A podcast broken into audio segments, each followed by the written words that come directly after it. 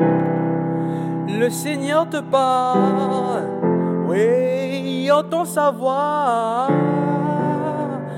à travers la parole de ça.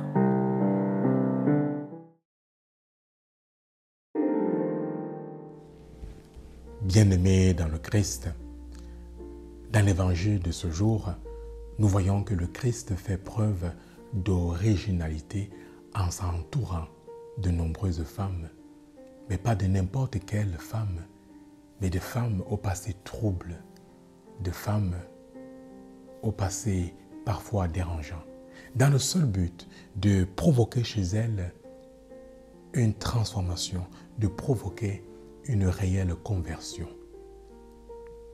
Parmi les femmes, nous avons des pécheresses. Marie, dit Marie de Madeleine. Nous avons des femmes, des politiciens, peut-être d'hommes d'affaires corrompus, véreux, comme Jeanne.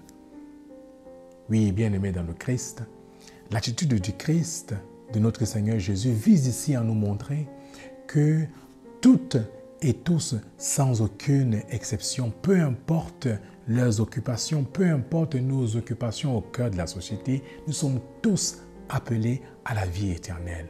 Il ne s'agit pas d'un club select particulier appelé à la vie éternelle. Toutes et tous. Voilà pourquoi, bien-aimés dans le Christ, au nom de notre baptême, nous sommes invités à marcher à la suite du Christ, à limiter l'imitation du Christ, à faire comme lui, à nous entourer de toute catégorie de personnes, des personnes de toutes classes sociales, tant des riches comme des pauvres, tant des malhonnêtes comme des honnêtes personnes. Dans quel but?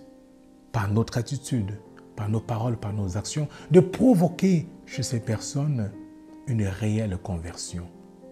Oui, le Christ fait vraiment preuve d'originalité en bougeant les mœurs, en s'accompagnant des femmes qui, à son époque, étaient considérées comme mal vues. Voilà. Osons, comme lui, faire preuve d'originalité et de bousculer nos mœurs. Amen.